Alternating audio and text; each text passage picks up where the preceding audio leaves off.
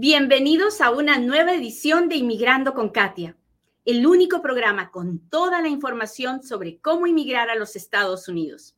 Mi nombre es Katia Quiroz, abogada de inmigración. Lo primero de lo que tenemos que hablar es de la bendita entrevista de miedo creíble, que ya no existe. ¿Qué cosa es esta bendita entrevista? Bueno, la entrevista es cuando una persona llegaba a la frontera o la agarraban indocumentada, la persona podía decir, quiero pedir asilo, inmediatamente la transferían a una entrevista, la ponían en un cuartito para que se entrevistara con un oficial de asilo. El oficial de asilo no era un juez, era un oficial de la Oficina de Inmigración y el oficial le preguntaba, ¿qué está pasando? ¿Por qué no quieres volver a tu país? ¿Por qué has venido hasta acá? En ese momento, la persona tenía que explicar cuál era su miedo de volver. Si el miedo era creíble, y esta es la parte que todos tenemos que entender, si el miedo era creíble, yo, oficial de inmigración, le creo a esta señora que no quiere regresar a su país por la razón que sea, porque realmente tiene miedo, entonces, sin importar si califica o no para el asilo, le voy a dejar que entre a un proceso de deportación para que le pueda pedir el asilo al, al juez. ¿Hasta ahí estamos claros? Si me está entendiendo. Eso era la entrevista del miedo. Muy bien. Ahora las cosas han cambiado. Porque ahora el miedo no tiene que ser creíble. El miedo tiene que ser razonable. El miedo tiene que ser razonable. ¿Y cuál es la diferencia entre creíble y razonable? Eso es lo que usted se debe estar preguntando ahorita, ¿verdad? ¿Cuál es la diferencia entre un miedo creíble y un miedo razonable? Bueno, la diferencia es inmensa y esa es la principal razón por la que la mayoría de las personas no van a poder pasar la entrevista. Porque mire, déjeme darle un ejemplo, un ejemplo medio descabellado, pero un ejemplo, ¿no? yo no quiero volver a mi país porque me da miedo que los postes de luz estén cayendo. Se, se, van a caer, tengo miedo que se caigan encima de mi casa, no tengo otro lugar donde vivir, so no puedo regresar. Usted me dirá, esta chiflada, ¿qué tiene que ver eso con el asilo? Nada. Nada, no tiene nada que ver con el asilo. Pero si yo hubiera llegado antes con el miedo creíble y el oficial me hubiera visto realmente con miedo, me creería y me diría, bueno, yo no sé cómo le vas a hacer para el asilo, pero de que tienes miedo, tienes miedo. Eso es un miedo creíble. ¿Ok? Ahora, mi miedo tiene que ser razonable. Es diferente, porque eh, te creo que tienes pero tu miedo no es razonable, no es una razón para que salgas de tu país y busques entrar a otro país. Además, ah, ¿cómo te voy a, ni siquiera te puedo creer porque no hay ningún lugar, ninguna evidencia de que los postes están cayendo?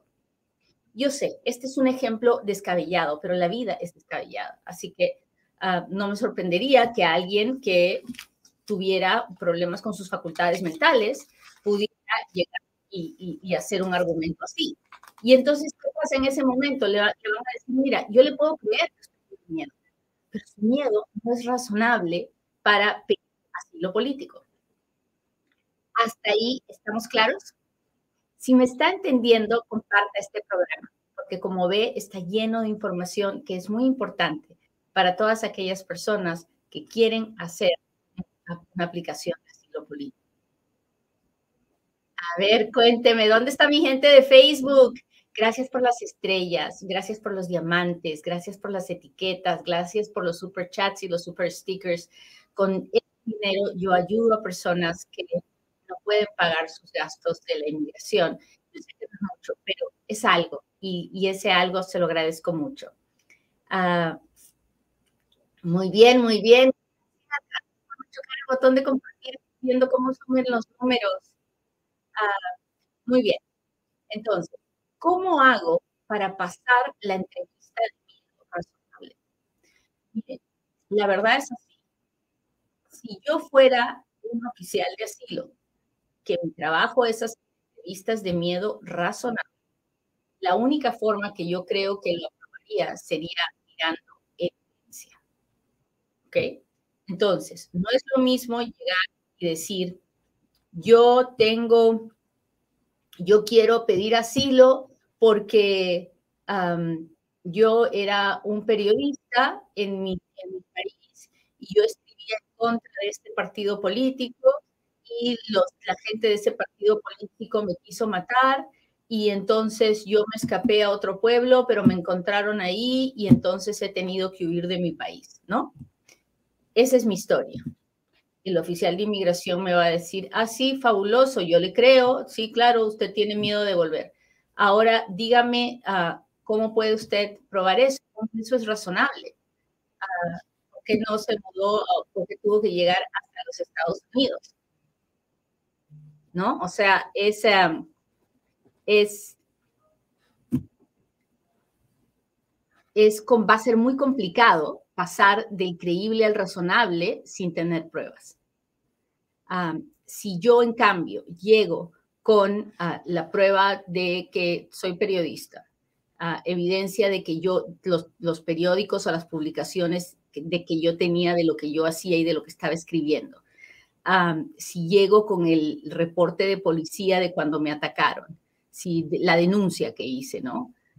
si llego con evidencia o reportes de otras personas que también fueron atacadas por este grupo, si tengo evidencia de que me mudé, de que me cambié de pueblo, que cambié mi dirección, que levanté una cuenta de luz, agua, teléfono en otro pueblo. Entonces, estoy mostrando pruebas de que estaba huyendo, mostrando pruebas de que hice algo que pudiera hacer que este, este grupo de gente me quisiera hacer daño. Entonces, va a ser mucho, pero mucho más difícil para un oficial de asilo negarme la oportunidad de hacer mi aplicación de asilo. Ahora, esta entrevista del miedo razonable no es la entrevista del asilo, y esto tiene que quedar muy claro. Es la entrevista para que me dejen hacer mi aplicación de asilo. Así que esta entrevista es ahora el primer paso para cualquier persona a la que se le permita ah, intentar hacer un caso de asilo que llegue a la frontera. Ahora bien, si ya pasamos la entrevista del miedo razonable, entonces nos toca ahora hacer la aplicación de asilo político. La aplicación de asilo político se hace a través de la forma I-589 y en esta aplicación lo que me van a preguntar es la información acerca de mi vida, mi nombre, mi dirección, mi teléfono, dónde nací, ah, si estoy casado, estoy soltero, estoy viudo, estoy divorciado, si tengo hijos, si no tengo hijos, si tengo papá, hermanos. Me van a preguntar dónde están todos mis familiares. Me van a preguntar si, si tengo estudios, si no tengo estudios, dónde trabajé, qué hice, en dónde viví, y luego me van a preguntar por qué busco protección en los Estados Unidos. Usted tiene que poder explicar con evidencia, con pruebas, por qué está pidiendo protección en los Estados Unidos. Solo hay cinco razones para pedir protección. No hay más. Raza, religión, opinión política, nacionalidad, o porque usted es parte de un grupo especial y su gobierno no lo va a proteger. Entonces, déjeme darle un ejemplo. Están persiguiendo por mi raza. Ah, el, ejemplo que más, más fácil que se me ocurre es, por ejemplo, que usted sea judío y viva en un país donde quieren acabar, exterminar a todos los judíos. Usted sale huyendo de ese país y busca protección porque por su raza judía ah, lo quieren matar y no puede regresar a su país porque lo mataría. Hasta ahí ¿Estamos claros?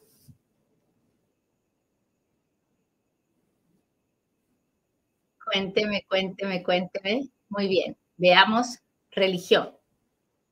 Ah, religión es algo que, ah, que he hecho mucho en, en los casos de asilo, que es cuando mi religión está siendo perseguida y y básicamente, y el gobierno está de acuerdo o el gobierno es el que la persigue. Déjeme darle ejemplos. soy cristiano y ah, vivo ah, en un país eh, musulmán que lo gobierna el talibán y que está exterminando a todos los cristianos, está destruyendo iglesias y ha habido un éxodo masivo de cristianos de este país en Irak o en, Afganistán, y entonces es imposible ser cristiano y vivir en este país sin esperar la muerte. Eso sería un caso de asilo por mi religión. ¿Cómo vamos, muchachos? Cuéntenme si me están entendiendo, déjenme saber.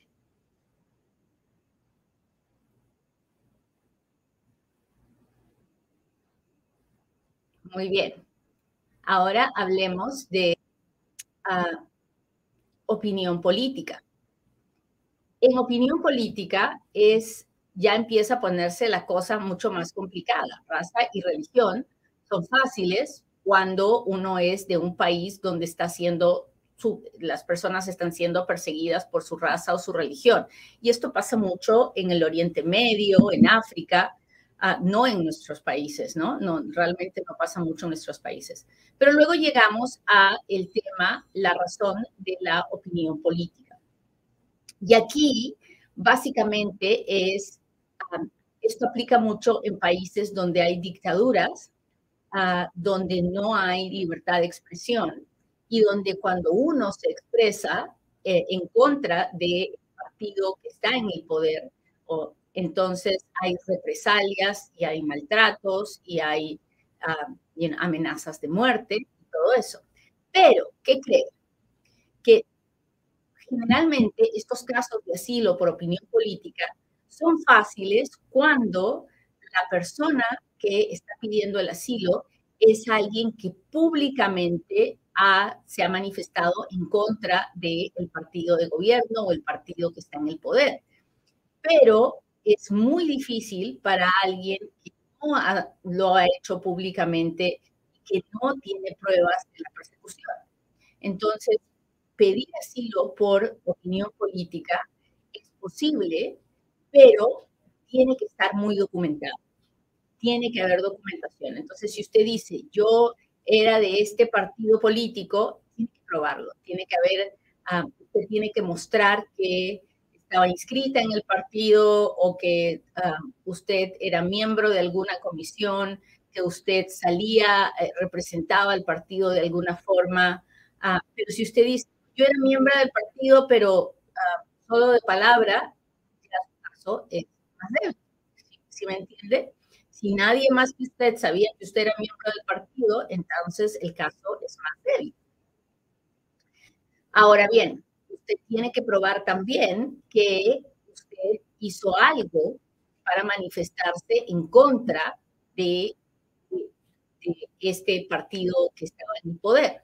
Entonces, no es simplemente que porque soy, porque mi opinión, porque mi sentimiento es en contra del partido del poder, entonces ahora ya puedo pedir asilo. No, usted tiene que ah, estar siendo perseguido por este partido que está en el poder, por esta organización política. Y para que lo persigan, uno tiene que generalmente hacer algo, ¿no? O sea, por lo menos mostrarse en contra de ese partido. Y así uno tiene que ir de acuerdo a su situación, mirando cada pasito, cada proceso y buscando pruebas para cada cosa que uno diga. Entonces, lo importante, lo más importante en un caso de asilo es tener pruebas, tener evidencia. Ahora bien, sigamos.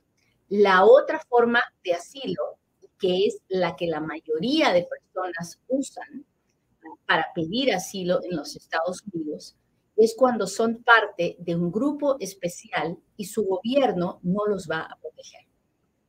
Aquí, por ejemplo, están las personas de la comunidad LGBTQ que son perseguidas en sus países porque no son aceptadas y que vienen a buscar refugio a los Estados Unidos porque ah, pues en sus países corren el riesgo de que los maten.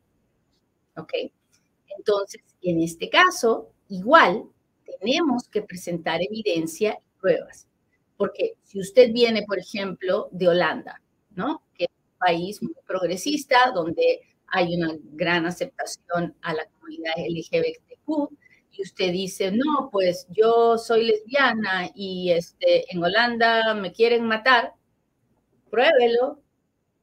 Usted abre nomás el Google y lo primero que ve es que es un país con mucha aceptación, donde la gente no se siente discriminada, entonces ahí sí que estamos en serios problemas.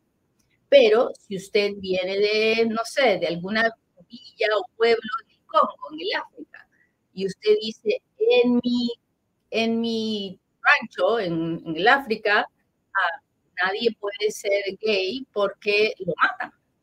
Y usted entra a Google y mira los reportes donde efectivamente ah, no existe la comunidad gay porque hay, historial de muertes cada vez que se encuentran con alguien que puede ser gay. En ese caso, con esa evidencia tengo suficiente para probar que mi vida corre peligro, ¿verdad? Entonces, en estos casos es muy, pero muy, muy importante tener pruebas, no solamente de la razón por la que pienso que soy parte de un grupo especial, sino además tengo que tener pruebas de que mi gobierno no me va a proteger. Y esa es, eso es lo que hace muy difícil este tipo de asilo. Hay casos fáciles como los que le acabo de contar, de, de la comunidad LGBTQ en un país que es completamente homofóbico. Ah, pero no es lo mismo que venir de, no sé, en México, si usted viene del Distrito Federal y e, es más difícil pedir asilo basado en su orientación sexual que si usted viene de un ranchito, de un pueblito ah, muy ultra religioso, ortodoxo, donde igual el, ah, orientación sexual se ve como un pecado, como una cosa terrible, ¿no? Entonces, no se trata de que si soy LGTBQ ya puedo pedir asilo. No, tiene que probar que lo están persiguiendo, tiene que probar que su gobierno no lo va a proteger. Así que ah, es, es especial. Hagamos otra, otro caso de, de ser parte de una comunidad específica y su gobierno no lo va a proteger. A ver, déjame pensar.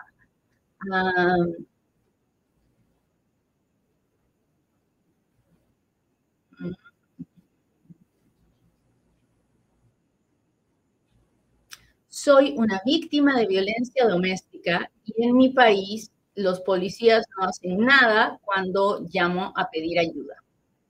Este es un tema que aún sigue siendo debatido en las cortes porque hay estados donde hay jueces que han reconocido a estas víctimas de violencia doméstica de países donde la violencia doméstica realmente no se persigue.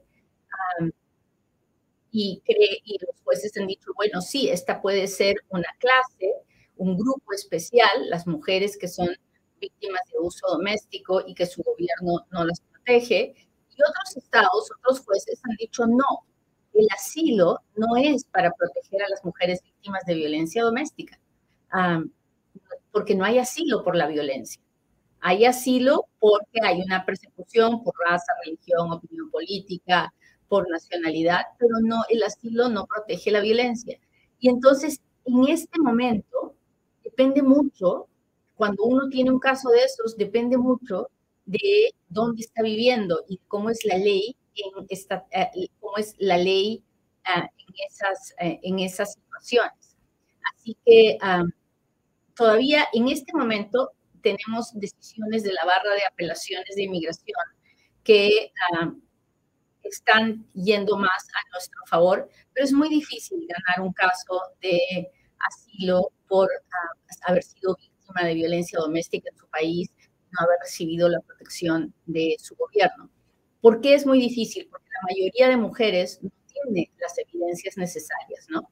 En este caso, no solo es probar que usted fue víctima de violencia doméstica, sino también probar que usted ah, buscó ayuda con las autoridades y que no la recibió ah, y que su gobierno tal vez lo arrestó, pero lo soltó, que no puso cargo, en fin, todo eso tiene que ser documentado. No es fácil. La mayoría de mujeres que llegan después de haber pasado por horrores, cosas terribles, como víctimas de violencia doméstica, no tienen ni una prueba en las manos. Y en ese caso, pues generalmente el caso de asilo es negado, porque sin pruebas no va a pasar. Así que eso es para darle un ejemplo de, de cómo está cómo está la situación del asilo. Ahora, más que nunca, las personas tienen que presentar pruebas, pruebas para poder hacer un caso de asilo decente. El porcentaje de aprobación de un caso de asilo es muy bajo. Ah, yo siempre digo que es menos del 5% y las, las estadísticas ah, no me dejan mentir. Así que la mayoría de personas que aplican por asilo ah, no lo consiguen, pero debido a las grandes demoras que existen en este momento, hay personas que están esperando 5, 6 y 7 años para tener una cita de asilo, aquellos que entraron legalmente y lo pidieron con la oficina de asilo. Hay personas que están en proceso de corte, en proceso de deportación para hacer su campo de asilo y que también están esperando varios años. Entonces, la esperanza es que el tiempo que están esperando pueda aparecer otra ley que les permita quedarse y no tener que continuar con el caso de asilo orden de deportación. Pero, ah, pero hay personas que sí tienen casos ah, serios, fuertes de asilo, que están esperando en la misma situación. Así que es, eh, es complicado, es un mundo complicado el del asilo, ah, pero es algo que ustedes tienen que aprender. Para que si están pensando hacer una aplicación de asilo, no, no crean que lo pueden hacer solamente con una historia. No, necesitan pruebas, necesitan que su historia y sus pruebas se, se puedan encajar en una de estas razones para pedir así. Muy bien, muchachos, pues espero que la clase de hoy haya estado interesante. El mundo del asilo es un mundo muy interesante. Ah, yo personalmente tomo pocos casos de asilo porque cada, cada uno me toma muchísimas, muchísimas, muchísimas horas. Entonces tengo un límite de casos que puedo tomar cada mes, a cada año de asilo para poder darle el tiempo que requiere. Ah, pero hay otros abogados que solo se dedican a hacer asilos. Ah, así que es, es, importante que usted sepa eso también cada vez que busca un abogado, porque depende mucho de, del tiempo que tenga el abogado para trabajar en su caso. Muy bien, Cuénteme ahora cuáles son sus preguntas, porque ahora es cuando Katia responde.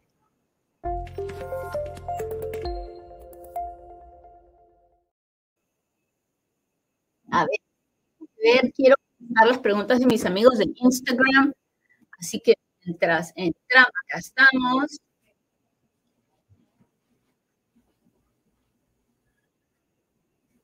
¿Alguien con una apelación de asilo puede pedir parol? No. El parol se pide desde afuera cuando uno no ha hecho ninguna aplicación de asilo.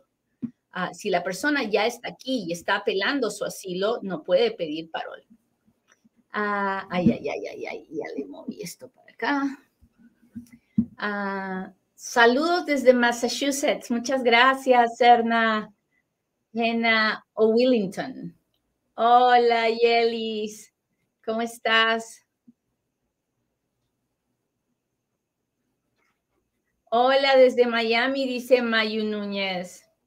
Mira, mi cita para devolver el celular el 26 de enero, pero la perdí porque me mudé de estado. Ahora he llamado y no me contestan. He mandado correos.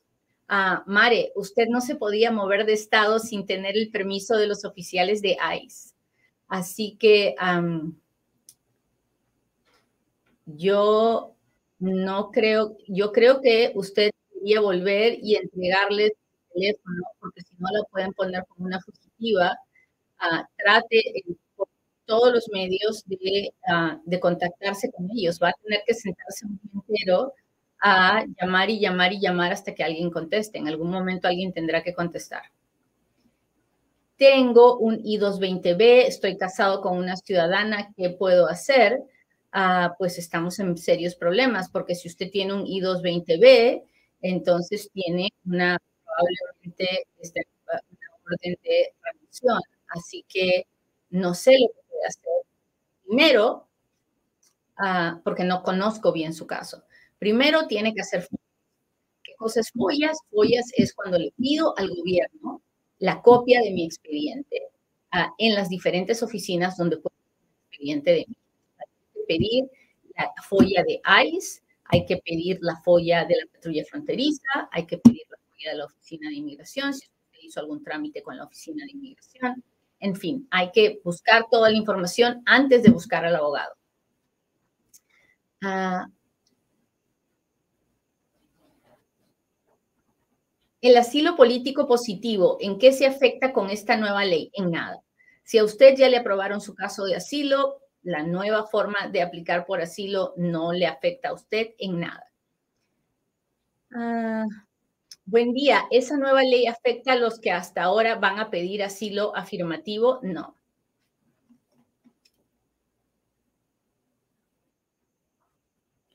Muchas razones de salir de nuestro país es la delincuencia con miedo por mis hijas. Le entiendo perfectamente, pero lamentablemente la delincuencia no es una razón para pedir asilo. Eso es lo más difícil de entender para nuestra gente, no hay asilo por la violencia, no hay asilo por la pobreza, no hay asilo por la delincuencia, no existe. En los Estados Unidos no existe, tal vez en otros países sí, pero en los Estados Unidos no puede uno pedir ni por la pobreza, ni por la violencia, ni por la delincuencia, ni por las maras, no puede, no existe.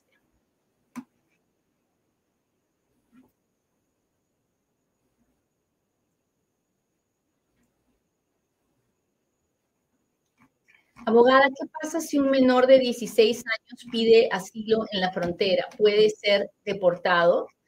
Ah, bueno, el gobierno nos ha dicho que todas los cambios de reglas son para los adultos. Si un menor llega, llegas sin ninguna compañía, va a ser detenido uh, y va a ser puesto en un, en un albergue. Y uh, una vez que esté adentro, me imagino que podrá pedir el asilo. Si, lo, si se lo niegan, pues terminará con una orden de deportación. Si no se lo niegan, entonces me imagino que podrá, podrá quedarse con, con el asilo. Muy bien, me alegra ver a mi gente de Instagram tan activa. Muchas gracias. Ah, saludos de Indiana.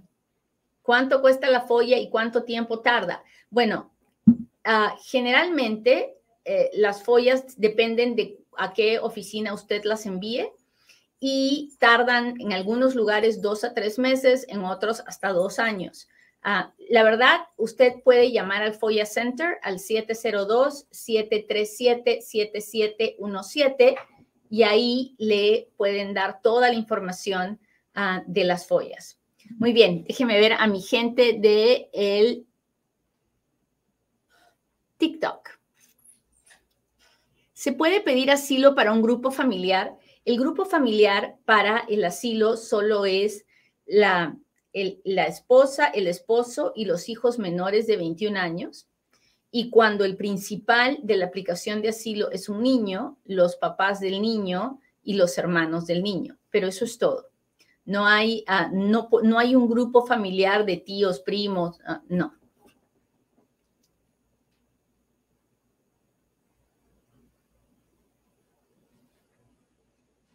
Valentino dice, los que la vemos somos latinos, no musulmanes. Yo lo entiendo, Valentino, pero para justamente por eso, porque son latinos y son muy inteligentes, pueden aprender de todas las formas de asilo que hay. Y los ejemplos que yo le doy, por ejemplo, de persecución religiosa, no existen generalmente en nuestros países latinos y por eso no le puedo dar un ejemplo con uno de nuestros países.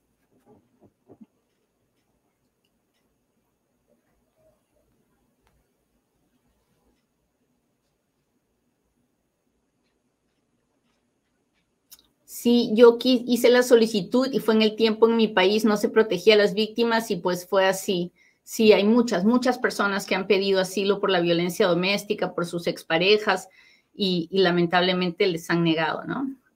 No, no, no estos, son, esos casos son muy, muy, muy difíciles.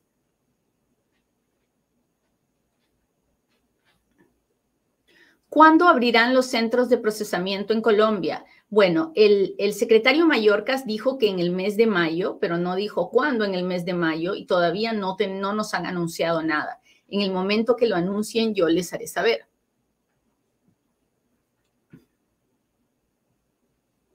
El juez desestimó mi cancelación de deportación, pero el abogado nunca pidió permiso de trabajo. ¿Qué hacer? No, pues si ya su caso está desestimado, no hay, no se puede pedir ningún permiso de trabajo. Hola, Josek. Gracias por las rosas.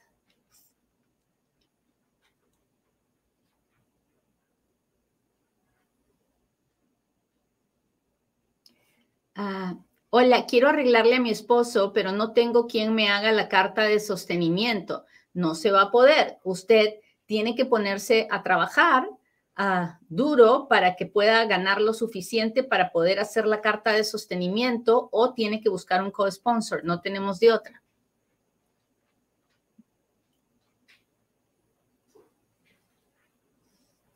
¿Qué pasa con el que entró por, con parol de 60 días, se venció y no ha pedido asilo? ¿Tiene estatus legal? No. El momento en que el parol se vence, la persona está indocumentada y ah, tiene desde que entró un año para pedir el asilo. Si no lo pide durante el primer año, ya no lo puede pedir. ¿Cuánto tiempo dura pedir como novio? Generalmente uh, un año, un año y medio. Ah, quiero la salida voluntaria. ¿Qué hacer para ir al juez? Bueno, contrate un abogado. El abogado se lo puede pedir al juez a través de un escrito y una vez que el juez aprueba el escrito, entonces la persona puede salir ah, sin, sin, sin problema. Muy bien, muchachos, les agradezco mucho que me hayan acompañado hoy día. Gracias por su tiempo, por su compañía, por ayudarme siempre a, compartir mi información. Ah, yo sé que a veces son temas densos, pero créame que sé que estamos ayudando a alguna persona que necesita escucharnos y, les agradezco mucho por su apoyo. Los veo mañana en otro Inmigrando con Katia. Bye.